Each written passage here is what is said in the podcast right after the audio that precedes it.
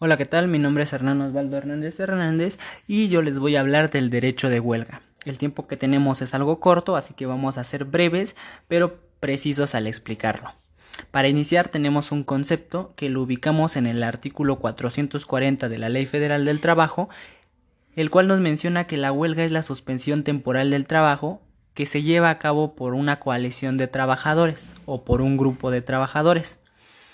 Dentro de estos, dentro de este concepto podemos hallar elementos como son la suspensión del trabajo, la temporalidad de la suspensión laboral y la existencia de una coalición de trabajadores para que se pueda dar dicha huelga.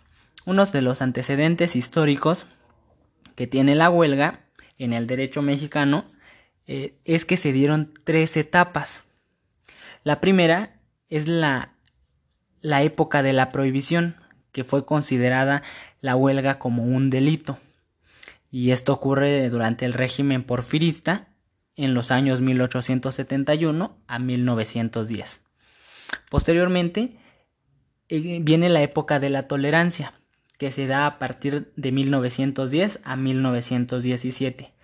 Y posteriormente y por último, la época de reconocimiento expreso, que es a partir de la promulgación de la Constitución de 1917 en su numeral 123, fracción décimo octava. Es cuando, la, cuando se promulga la ley y se reconoce el derecho de huelga como tal. Hallamos que el derecho de huelga posee naturaleza jurídica y esta es la huelga como derecho natural como ilícito penal, como ilícito civil, como derecho individual y como derecho colectivo. A continuación les voy a empezar a hablar de cada una de ellas para que se vayan relacionando.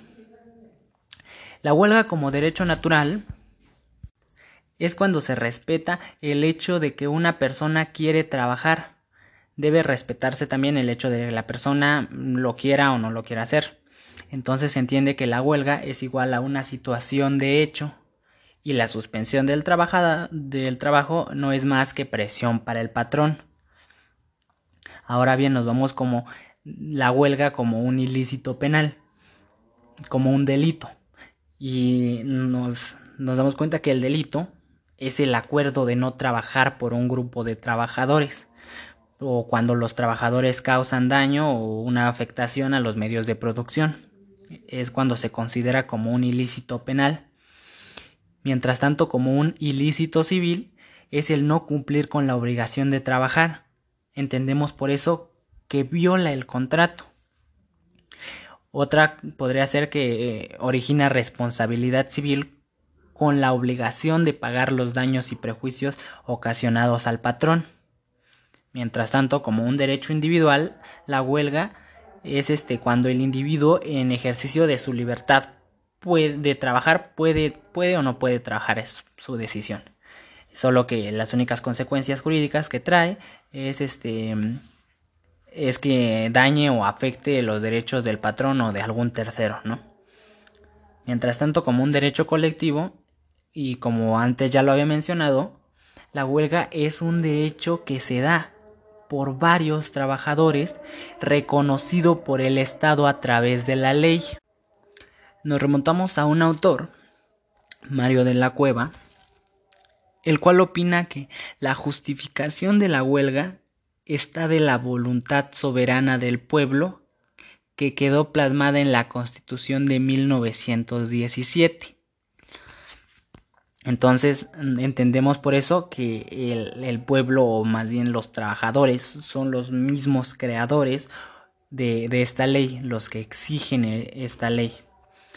Ahora bien, como un fundamento, perdón, como un objeto de la huelga, encontramos el fundamento 450 de la Ley Federal del Trabajo, el cual ah, nos expresa precisamente eso, el objeto de la huelga el cual debe, debe conseguir el equilibrio entre diversos factores de la producción, armonizando los derechos del trabajo con los del capital.